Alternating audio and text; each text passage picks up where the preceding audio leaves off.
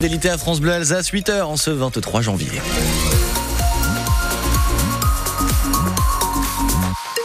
Une journée bien nuageuse en Alsace aujourd'hui. Des éclaircies tout de même annoncées et prévues par Météo France en milieu de matinée avant que ces éclaircies ne disparaissent au profit, hélas, de quelques gouttes de pluie et de la grisaille. Nuages nombreux, je le disais, douceur au réveil entre 4 et 8 ce matin et jusqu'à 12 pour Haguenau, c'est la maximale. On va faire le, le, point météo après le journal. Il vous est présenté à 8 heures par vous, Louise Buyens, et à la une, les agriculteurs qui ne décolèrent pas. Pas de levée des actions sans décision concrète de l'exécutif, prévient le président de la FNSEA après son entretien hier soir avec le Premier ministre. Chez nous, la FDSEA du Barin a prévu de bloquer l'autoroute A4 au niveau du radar du marché-gare de Strasbourg à partir de demain après-midi et jusqu'à jeudi soir. Près de 500 tracteurs sont attendus. Et c'est dans ce contexte tendu que le nouveau plan pour développer l'agriculture biologique dans le Grand Est a été signé hier entre les élus et les représentants du secteur. Olivier Vogel. Des représentants de chambres d'agriculture ou de la FDSEA qui dénoncent le poids des normes, une préfète qui leur emboîte le pas en parlant de surréglementation quand d'autres fustigent le prix des engrais. C'est une certaine agriculture qui s'est invitée hier à l'hôtel de région au point d'étouffer le débat sur le bio dont il devait être question.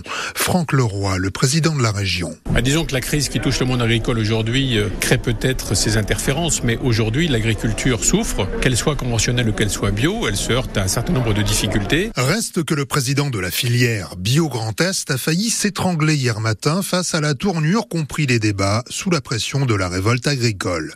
Laurent Cousin. Franchement, ce mouvement du jour là, qui vient un peu perturber euh, notre événement là de signature de plan bio, je peux pas dire que je m'y associe parfaitement. Je pense que nous avons un petit décalage avec ce mouvement là qui aujourd'hui parle beaucoup euh, de pression euh, environnementale imposée par l'Europe. Ou encore de pression administrative réglementaire, poursuit le président de Bio Grand Est, mais nous, dit-il, ces contrôles, on a choisi de les subir pour le progrès du monde agricole. Sur le fond, ce plan qui a été signé hier prévoit de passer les exploitations agricoles biologiques de 8 à 14% dans la région d'ici à 2027, alors que la consommation du bio est en baisse.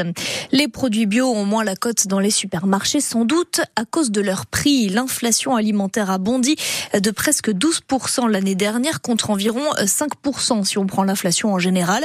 Chiffre dévoilé ce matin par l'association Famille Rurale et selon elle, les produits considérés comme sains ont beaucoup augmenté, Simon Subouilleux. Oui, l'association note qu'en raison de l'inflation, une famille de deux adultes et deux enfants doit débourser minimum 539 euros par mois pour s'alimenter sainement. 539 euros aujourd'hui contre 477 euros l'année dernière en cause. L'augmentation très forte sur l'année écoulée de nombreux produits sains pour notre santé, plus 40% pour la carotte, plus 25% pour le maquereau, 23% pour le lait demi-écrémé ou encore 20% d'augmentation pour le riz.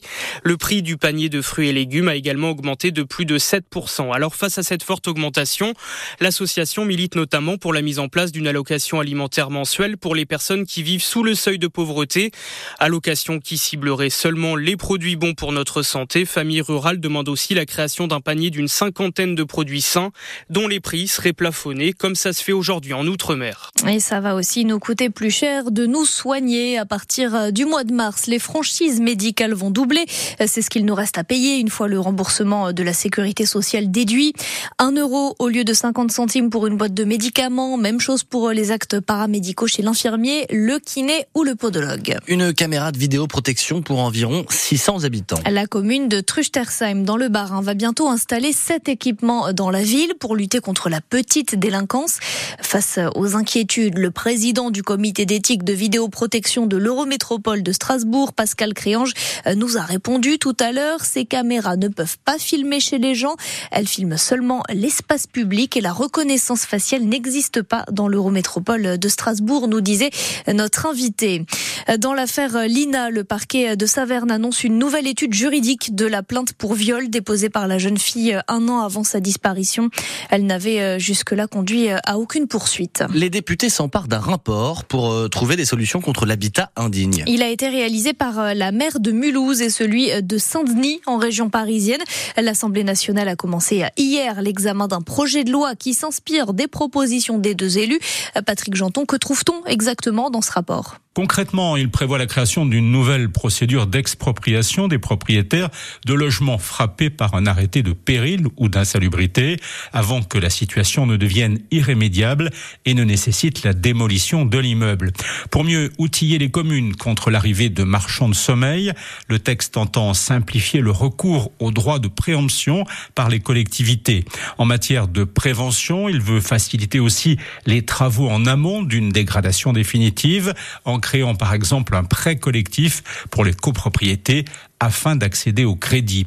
Selon la Fondation Abbé Pierre, c'est un projet de loi très technique qui comporte des mesures allant plutôt dans le bon sens, mais qui se limite aux copropriétés, alors que l'habitat indigne concerne aussi l'habitat individuel. Et on en reparle dans un instant avec notre invité. À 8h15, nous serons avec Michel Lutz, la maire de Mulhouse.